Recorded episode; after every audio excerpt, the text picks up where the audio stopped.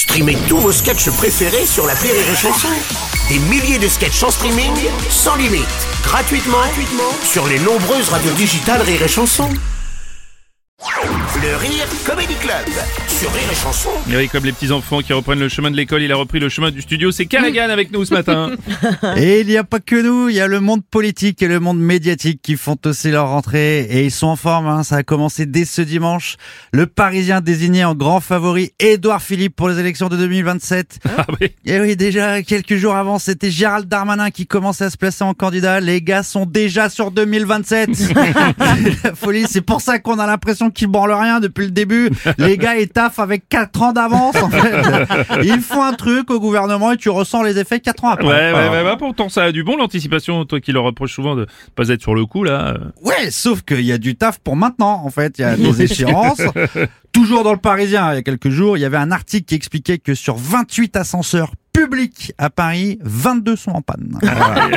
c'est bien, c'est beau. Hein en France, dès que tu mets le mot public après un truc, genre euh, service, hôpital, transport, eh ben ça fonctionne plus. C'est en panne.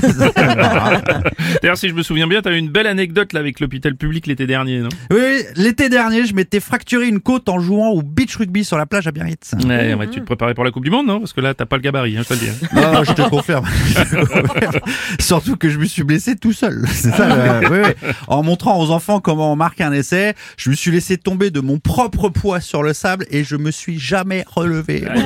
Ça fait mal une côte cassée en plus. hein. Et puis c'est pas le pire, parce que là, je me rends aux urgences pour faire une radio, et là, impossible de rentrer dans l'hôpital public qui était saturé. Hein. Un agent de sécu faisait le tri à l'entrée, donc je lui explique mon gars, le gars m'examine, Ouais. il me dit c'est cassé, on peut rien faire, on plate pas une côte, c'est deux mois de repos. J'ai dit bon, ok, vous êtes sûr de vous, euh, docteur euh, Securitas Euh, Parce que moi j'ai pas fait 10 ans d'études, mais il me semble qu'il faudrait faire une radio juste pour vérifier que la côte ne bouge pas trop, parce que j'ai beaucoup regardé C'est pas sorcier quand j'étais gamin. hein.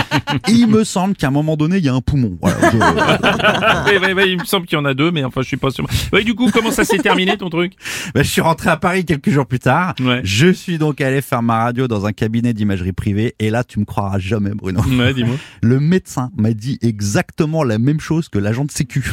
Ah ouais, donc pas mal. Et il m'a dit c'est cassé, on plâtre pas une côte, c'est deux mois de repos. Ah ouais. Bah là, c'est ce qu'on appelle un diagnostic sans appel quand même. hein. Ouais, tout à fait. Et maintenant, quand j'entends qu'on se plaint là, euh, qu'il y a des déserts médicaux, et ben faites comme moi. Quand je suis malade, quand j'ai le nez qui coule, la gorge qui pique, ben je vais dans une grande surface et je vais trouver l'agent de sécu. Euh, c'est gratuit, ça n'impacte pas le système de santé. On fait moins la queue qu'aux urgences. Bravo, président Macron pour cette réforme du système de santé. Ah ouais, c'est pas mal et Bravo pour Callaghan dans le Rire Comedy Club ce matin.